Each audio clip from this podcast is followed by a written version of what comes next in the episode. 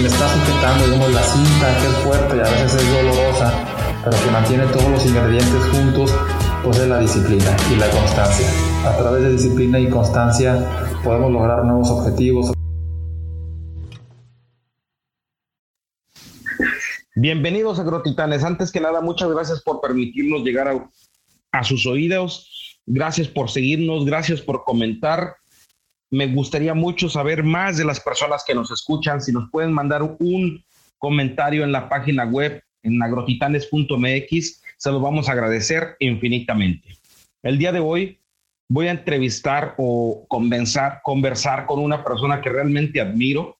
Es una persona que realmente me, me ha ayudado mucho a entender la parte de la lógica, la parte de la calidad, el entender que el liderazgo tiene que ser una parte fundamental interna de familia y de la industria donde trabajas.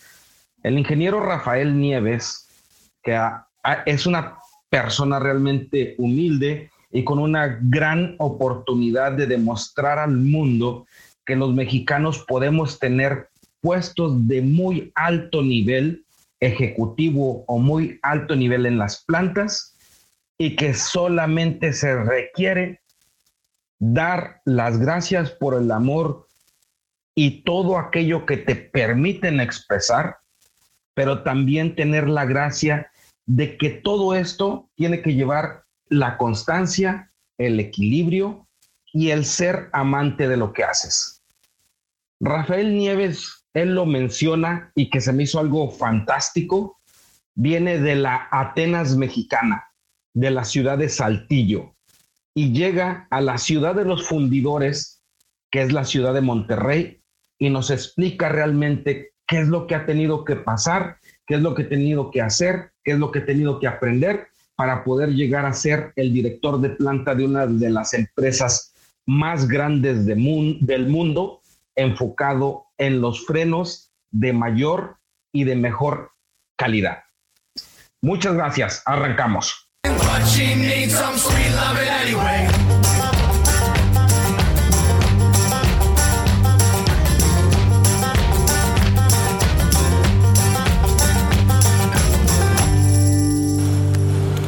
Bienvenidos a Agrotitanes. Antes que nada, muchas gracias. La verdad es un honor, un placer y, me siento muy agradecido porque el ingeniero Rafael Nieves me dé la oportunidad de entrevistarlo y sobre todo de poder tener ese acercamiento profesional, aparte del amistoso que tenemos, para poder aportar en este programa.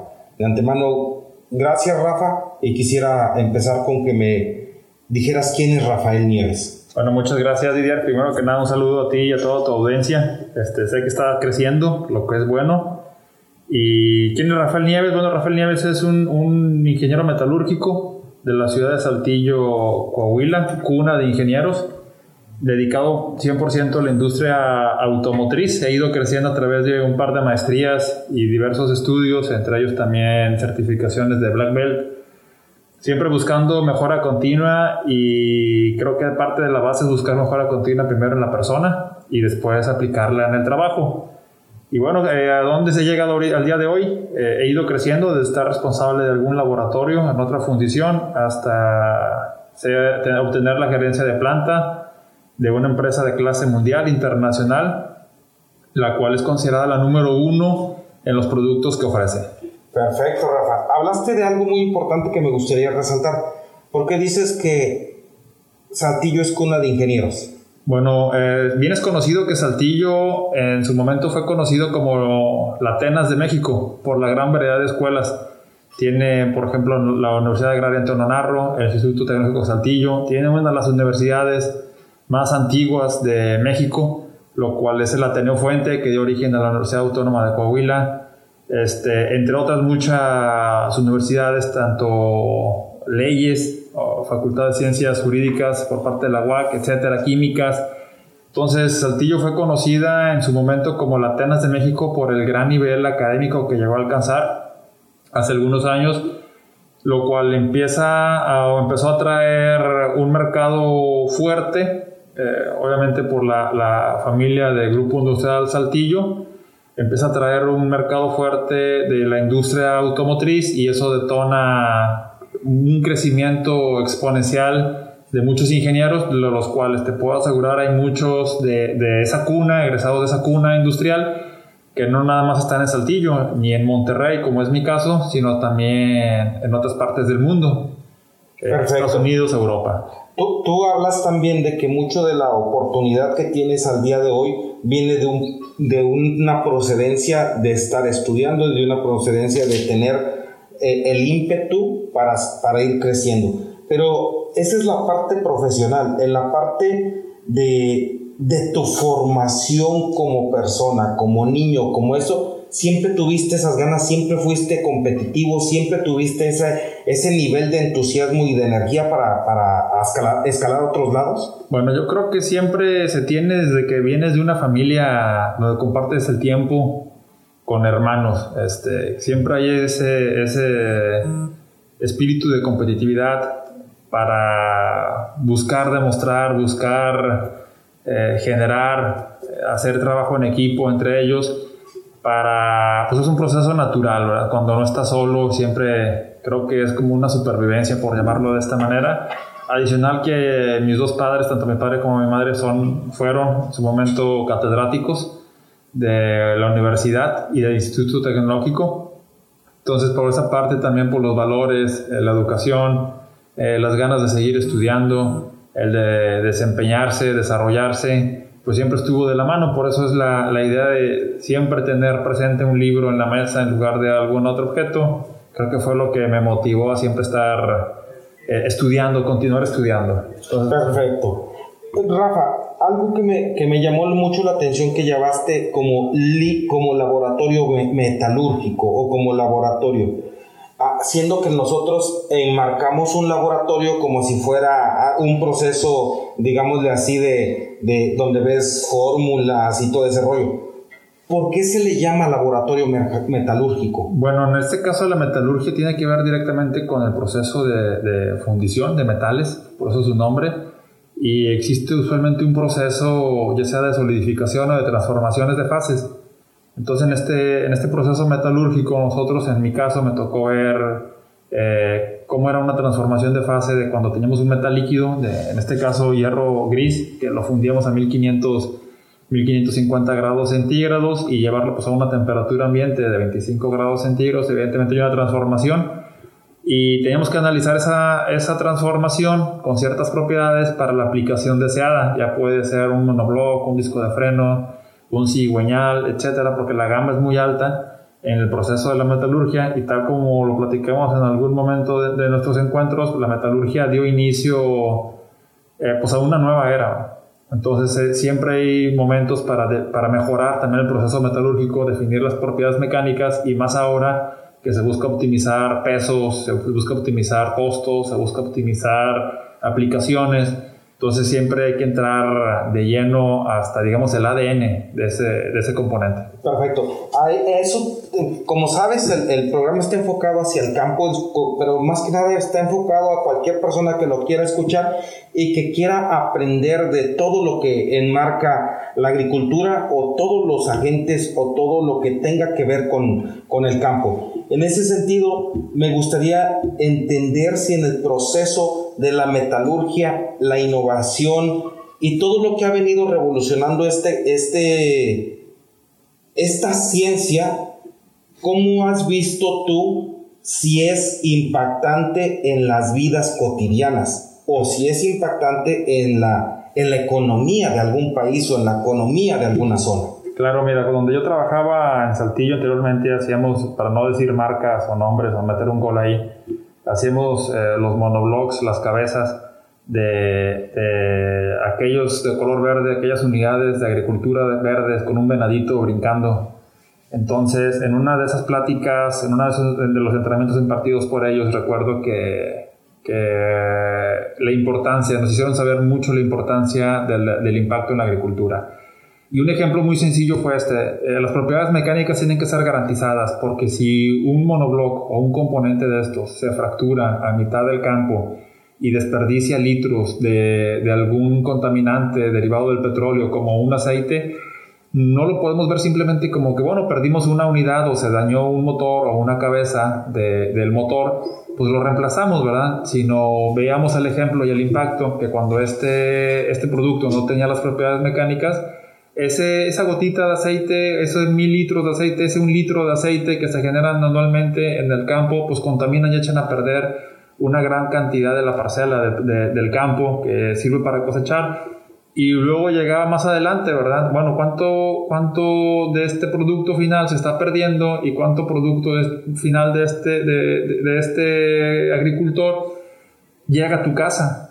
O quieres que llegue a tu casa. Entonces ahí es donde haces tú el match, la relación de, oye, bueno, pues tengo que hacer, a pesar de que yo me dedico a la industria automotriz o a la industria de fundición, ¿qué impacto tiene en la agricultura? ¿Qué impacto tiene en la vida de mi cliente final o del cliente final? Que en este caso relacionado con la agricultura, por lo, producto verde, la marca verde del Bernadito brincando. Este, igual también los de logotipo ahí con tres letras, que parecía ser de un gato, aunque es de una oruga, de amarillo. Veías tú el impacto y decías, oye, ¿cómo, ¿cómo ellos están buscando también ser más eficientes, metiéndole nuevas aleaciones, nuevos componentes, haciendo los motores más ligeros para que al final el producto o el, o el agricultor pueda optimizar también sus costos y obtener un mejor producto, un mejor precio y de mejor calidad? Entonces haces toda la relación y al final dices, bueno, yo también obtengo un beneficio, yo hago un, buen trabajo y obtengo un buen producto. Entonces la fruta que tengo en mi casa, la verdura que tengo en mi casa, es gracias a que estamos haciendo nuestro trabajo en la fundición del día a día. Perfecto. Fíjate que me, me, me marcas mucho en, la, en, el tema de que un proceso bien guiado tiene un, un éxito y una salud tanto en el que lo consume como en el que lo trabaja aquí me gustaría entrar al tema de ¿qué es una aleación como tal, este, mi estimado Rafa? ¿O a qué se refiere con cómo, cómo se calcula, qué hace? E, en ese sentido, ¿cómo, ¿cómo es el proceso? Porque muchas veces podemos tener como un conocimiento genérico, pero ese conocimiento genérico a lo mejor nos dice muy, muy, muy literalmente algunas cosas. Aquí estás hablando de que es toda una ciencia aplicada para la eficiencia del campo y la mejora del día a día de las personas. Así es, claro. Mira, qué bueno que haces el comentario y la pregunta. Creo que es una pregunta muy importante para la gente que no está muy familiarizada con el tema. Eh, ¿qué, es un, ¿Qué es un equilibrio? ¿O qué es una receta? ¿Qué es una fórmula? ¿Qué es una aleación? todo va combinado. Para todo hay un estudio, hay elementos que tienen un alto impacto. Es como una receta mágica, como cuando vas y pides en algún, en algún restaurante una salsa especial. Esa salsa, un par de ingredientes, un poquito más de sal, un poquito menos de sal y tienes un sabor totalmente diferente. El agregarle un elemento adicional, el agregarle perejil, el agregarle cilantro y obtienes una salsa, una receta mágica, por llamarlo así. Lo mismo sucede en el proceso de la fundición, por eso me gusta mucho también relacionarlo y usar ejemplos en mi trabajo del día a día con lo que es la agricultura, la comida, para que sea muy digerible, me gusta usar esa palabra, para que sea muy digerible para la persona que nos está escuchando y a la cual tenemos que enseñarle, porque también tenemos que aprender de ellos. Eh, una parte que yo veo es una aleación. Bueno, ¿qué elementos existen que puedan mejorar las propiedades mecánicas o las propiedades físicas o las propiedades térmicas para yo poder obtener un mejor producto. Y pues vas experimentando. Hay obviamente muchos, muchos centros de investigación a nivel mundial y están diseñando nuevas recetas, por llamarle así, nuevas aleaciones, nuevas tecnologías. Y con esto lo que buscamos pues es, es evidentemente hacer más ligero en su gran mayoría el, el producto final, llamámoslo como, como la unidad móvil, en este caso tractores ya sea por aligerar cualquier componente, podemos empezar a aligerar el monobloc, la cabeza, los discos de freno, el cigüeñal, un kilo que tú le bajes al, al total, hoy pesa una tonelada, le voy a bajar un kilo, pues cualquier aporte, un aporte de todos de ese kilo, por cada uno de los componentes de una tonelada, podremos bajarlo a 800 kilos. Imagínate el consumo de, combustible y más ahora que vienen tecnologías más eléctricas, más, más amigables con el medio ambiente. ¿Qué hago? Pues necesito menos energía para mover ese producto del punto A al punto B porque pesa menos, entonces es más eficiente, tengo menos necesidad de cargarlo, menos necesidad digo, cargarlo eléctricamente si es que es un automóvil eléctrico, tengo menos necesidad de consumo de combustible y eso al final también se traduce en una optimización para, para el agricultor. Fíjate, algo que comentaste mucho fueron las eficiencias. La eficiencia marca el resultado o la, o la buena la buena cosecha en, nuestros en nuestro lugar, la buena cosecha en los procesos que tú tienes. Sin embargo, una de las cosas que me llama mucho la atención, sin mencionar marcas y sobre todo sin mencionar ese, eh, o, poner eh, sobre dicho dónde estás actualmente laborando, me gusta mucho que entra directamente en la seguridad de las personas. O sea, había una frase que me decías tú que todo carro se enfoca de ir de 0 a 100 a acelerar. Ustedes están en la parte contraria de eso. ¿Por qué? Porque tienen que tener una eficiencia en salvaguardar las vidas de las personas. ¿Cómo le transmites eso a tu equipo de trabajo? ¿Cómo le transmites eso a tu, a tu ámbito social? Porque a final de cuentas estás hablando que en este, en este proceso donde estás tú, aparte de la carga de eficiencia, aparte de la carga eh, laboral, aparte de la carga eh, técnica, tienes que se puede manifestar hasta en una carga este, emocional porque estás en un, en, un, en un componente que está ligadísimo a la seguridad. Sí, más que dentro de la gama de productos están para automóviles de Fórmula 1, automóviles de, de, buena gama, automóviles industriales, automóviles de uso cotidiano, familiares, motocicletas incluso. Entonces, como lo mencionas, muchos presumen de llegar de 0 a 100 en un corto tiempo, pero no cualquiera puede presumir de llegar de 100 a 0 en un, en un tiempo también, digámoslo así, vital, porque ante una situación de, emergencia, el aplicar eh, una fuerza cuando ahí va un vehículo en movimiento y quieres reducirlo a llevar a cero, pues puede, puede ser una gran diferencia entre salvar la vida y no salvarla, ¿verdad? Entonces, ¿cómo transmites, ¿cómo transmites esa energía a tus compañeros, a tu equipo de trabajo, a la gente que labora contigo? Pues siempre mencionándoles que, que la seguridad es primero. No hay nada más importante que la seguridad. Lo hemos visto ahora en una época de pandemia, la cual no ha sido beneficiada para, para nadie, no nos ha ayudado a nadie.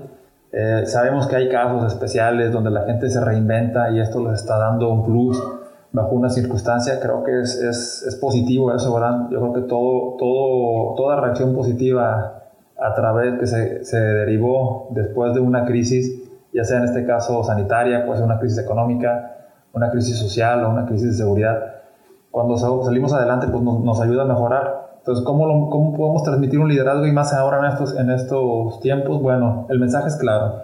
Imagínate que pasando esto tu familia decide regalarse una unidad de, movimiento, un automóvil, y que vas manejando a 100, 120 kilómetros, 200 kilómetros por hora, 160 kilómetros por hora, a la velocidad que sea, y no, imagines, no te imagines eh, en una situación de riesgo. Imagínate que ves una pelota pasar, va pasando enfrente de, de un campo de, de, fútbol, ves una, persona, una pelota pasar, pues sabes que, que inminentemente va a pasar un niño atrás de ella.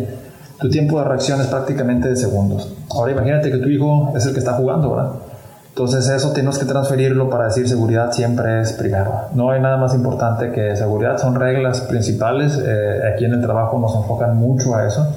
No hay nada más importante que, seguridad. Y de ahí partimos. Ya una vez que partes de seguridad, lo que sigue es empezar a partir del proceso de mejora continua, estandarización, eh, trabajo en equipo, ideas frescas, pero sobre todo yo creo que es eh, quien está sujetando, digamos, la cinta que es fuerte y a veces es dolorosa pero que mantiene todos los ingredientes juntos, pues es la disciplina y la constancia. A través de disciplina y constancia podemos lograr nuevos objetivos, objetivos más agresivos y más en situaciones actuales. Entonces disciplina y constancia, digamos que es el lazo, es el cinturón que es ajustado, duele, en ocasiones duele, es como cuando uno tiene un poquito de sobrepeso, normalmente por comer no vegetales y no frutas, cuando alguien come algo que no es, no es de acuerdo a y te quieres poner el mismo cinturón, pues duele, ¿verdad? Pero pues ese cinturón ya vemos lo que es disciplina y que es eh, constancia. Y tienes que regresar nuevamente a comer sanamente para reducirlo y que te sientas holgado. Eso te está diciendo, oye, pues tienes que mejorar, ¿verdad? No es, no es una solución, pues compro un cinto de mayor. Si soy talla 34, me voy a un cinto talla 40. Pues eso no habla de constancia ni disciplina. Perfecto. Prácticamente. Ahora, Llegando a este tema, Rafa, que es la disciplina y la constancia y que es uno de tus fortalezas y que te han llevado a, a este nivel de liderazgo con el cual tienes que estar a cargo día a día de procesos, de, de todo lo que lleve a, tener algo de un producto de extrema calidad. ¿De dónde nace? ¿Cómo parte? ¿Cómo se forma? ¿Qué, ¿Dónde te diste cuenta que esto era realmente lo que te iba a llevar a tener más éxitos que la inteligencia? Mira, yo creo que siempre, siempre me ha gustado eh, competir. He estado en equipos deportivos.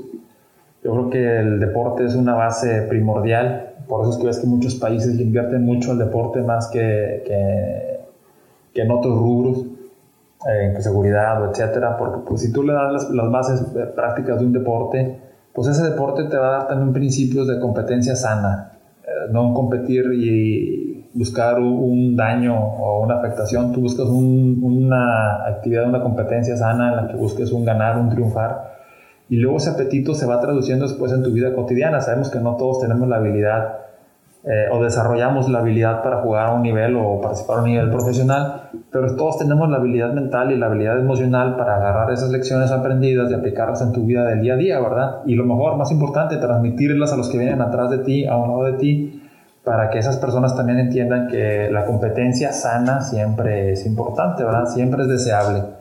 Eh, a partir de ahí empecé, obviamente, pues a pensar que prácticamente mi proceso de desarrollo dependía de mí, nada más de mí y que era una competencia, que era yo contra mí mismo. Yo tenía que ganarle al Rafa del año pasado, ¿verdad? y el Rafa del año pasado tuvo que haberle ganado a un Rafa de hace dos años, tres años, cuatro años y así sucesivamente. Porque no estás compitiendo contra otra persona más que contra ti mismo. Cuando estás sentado en tu casa leyendo el periódico, viendo la televisión, checando las noticias, etcétera, la única persona que le importa, eh, digamos, de una manera personal, tienes que ver qué tanto has crecido tú y qué tanto has ayudado a las demás personas a crecer. Eh, más que, oye, le gané, a, le gané a mi compañero, no le gané a mi compañero, oye, pues te ganaste a ti mismo y las personas que te están rodeando aprendieron de eso, se desarrollaron a través de eso. Y una vez que entiendes esa parte, pues te ayuda a, a crecer y a madurar y a buscar siempre un objetivo que tienes que ser tú contra ti mismo día a día, ¿verdad? Claro, a final de cuentas la, hay un proverbio que dice que el hombre puede moldear el acero, puede moldear la madera, pero a veces moldearse a sí mismo es lo más difícil que tiene que hacer o, que hace. En ese sentido, Rafa, me gustaría, por decir, empezar en una parte más, más enfocada hacia lo que es llevar un liderazgo de alto impacto con tu, con tu equipo de trabajo. ¿Cómo son las formas de cómo una persona que tiene la disciplina como, como bandera, la constancia como un ejemplo, y que culturalmente, culturalmente en nuestro país es totalmente lo contrario. ¿Cómo ha sido tu proceso de chocar contra esta pared cultural? Sí, desafortunadamente creo que faltan muchas bases. Eh, y nuevamente yo creo que no depende de, no voy a meterme en temas políticos ni de educación, etcétera yo creo que es una, una, una, nuevamente una parte de uno mismo. Yo creo que tenemos que entender que, que, afuera hay un mundo. Esto lo aprendes cuando empiezas a viajar, empiezas a conocer y a experimentar eh, nuevas experiencias, no nada más en tu, en tu círculo de confort, en tu colonia, por así decirlo. Oye, si no salgo de mi colonia, pues no entiendes que hay algo más allá afuera, ¿verdad? Y dice un dicho que me gusta mucho, que tú eres lo que has leído en los últimos cinco años y, lo que, y con quien te has juntado en los cinco años Imagínate que esas, esas lecturas eh, no son libros, sino que son experiencias vividas en viajes. Imagínate que no es la gente que, has, que te rodea a un lado de tu colonia, sino que es gente que conoces en un aeropuerto, en una estación de tren, en otro país. Bueno, pues ahí entiendes que, que hay diferencias que tenemos que aprender y no es relacionado a un tema social. Puedes viajar con muy poco dinero, incluso sin dinero, puedes pedir trabajo, puedes moverte, puedes desplazarte incluso de colonia a colonia y ves que un cambio cultural existe, puedes de, cambiar de ciudad y ves que un cambio cultural existe, ¿verdad?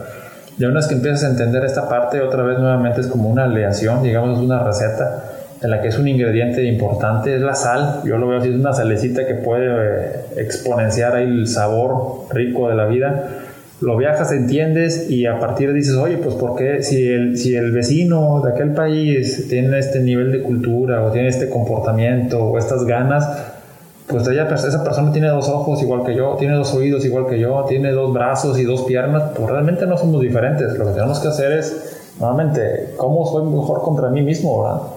Entonces busco y buscas igualar primero, como pues sabemos algunos países, primero lo que empiezan a hacer es copiar y luego después mejorarlo digo que también tenemos que aprender de eso. copio las buenas prácticas, entiendo cuáles son las malas para no, no repetirlas y después de ahí seguir creciendo ¿verdad? de una manera siempre personal y multiplicar. ¿Cómo multiplico? Nuevamente el, comentario que hice hace un par de minutos.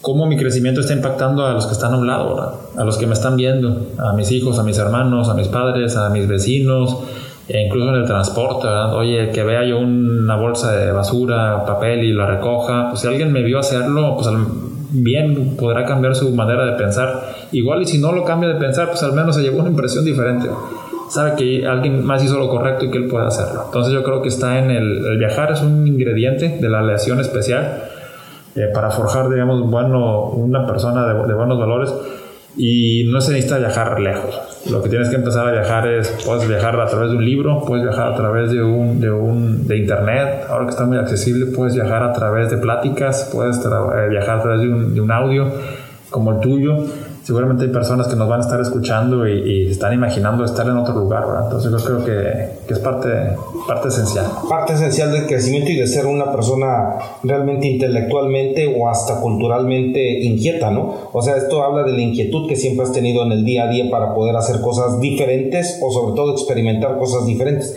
Y fíjate que esa es una de las partes que quería tocar en el sentido de, de si eres una persona con ese, con ese interés y con esa apertura para las situaciones de, del conocimiento, lo, si lo eres en la vida diaria, como por decir, en la comida, en la bebida, en todo eso, que, que, sea algo como una experiencia nueva de aprendizaje, o si eres más reservado en eso.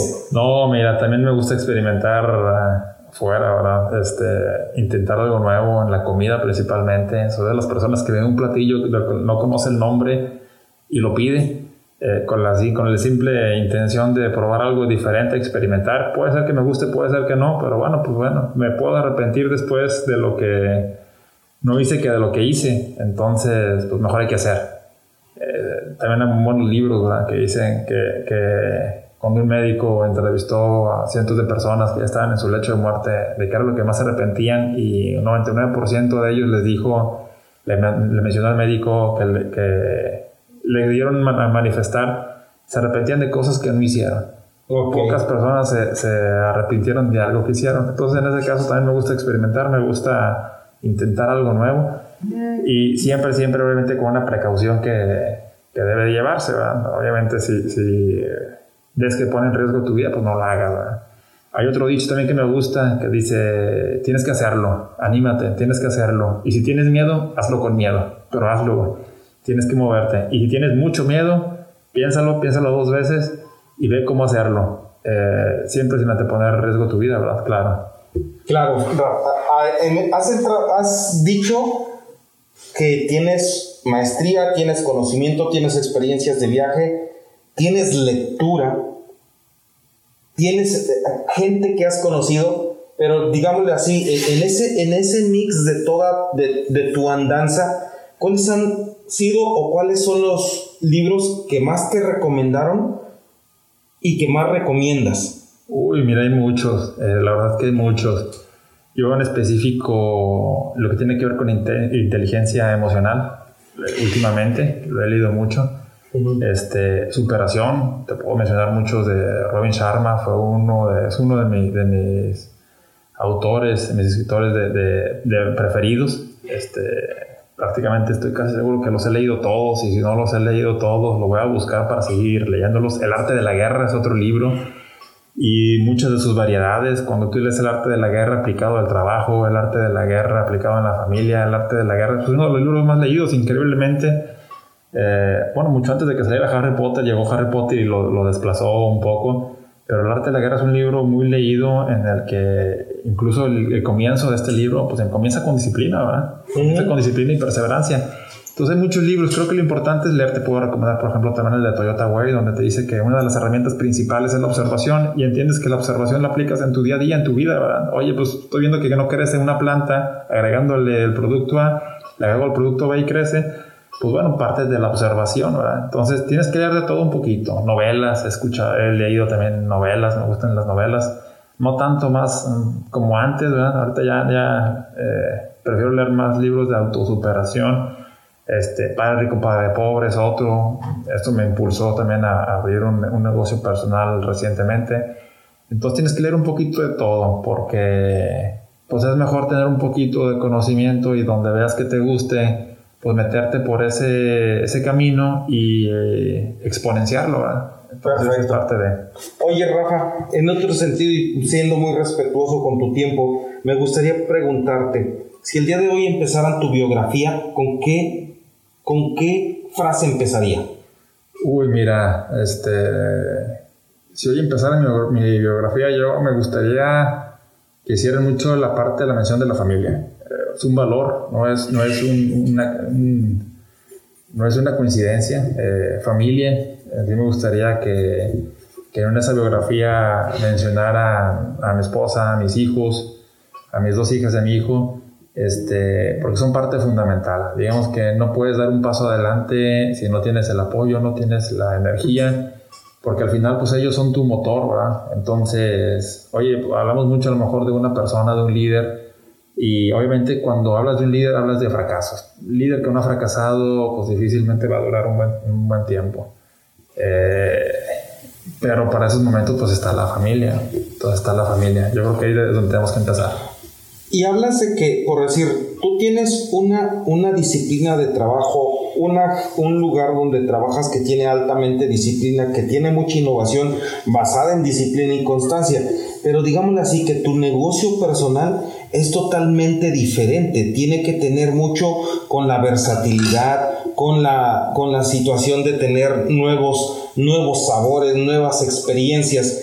¿Crees que eso complemente lo que a veces acá no puedes sacar de, la balanza? Sí, mira, yo creo que tener un negocio personal por hobby, porque empezar realmente siendo un hobby, eh, vendo productos artesanales, bebidas artesanales, este, cerveza, para llamarlo, decirlo así tal cual es, este, y te encuentras que hay una gran variedad. Y nuevamente, de, a partir de que sale, porque experimentas, viajas, conoces y te das cuenta que siempre hay algo más y cómo, lo, cómo transfiero a una comunidad este, esta nueva experiencia y oye, ¿puede tener una relación o no relación con el trabajo? Yo creo que sí, desde la parte en que tienes empleados y obviamente pues tienes que demostrar un liderazgo.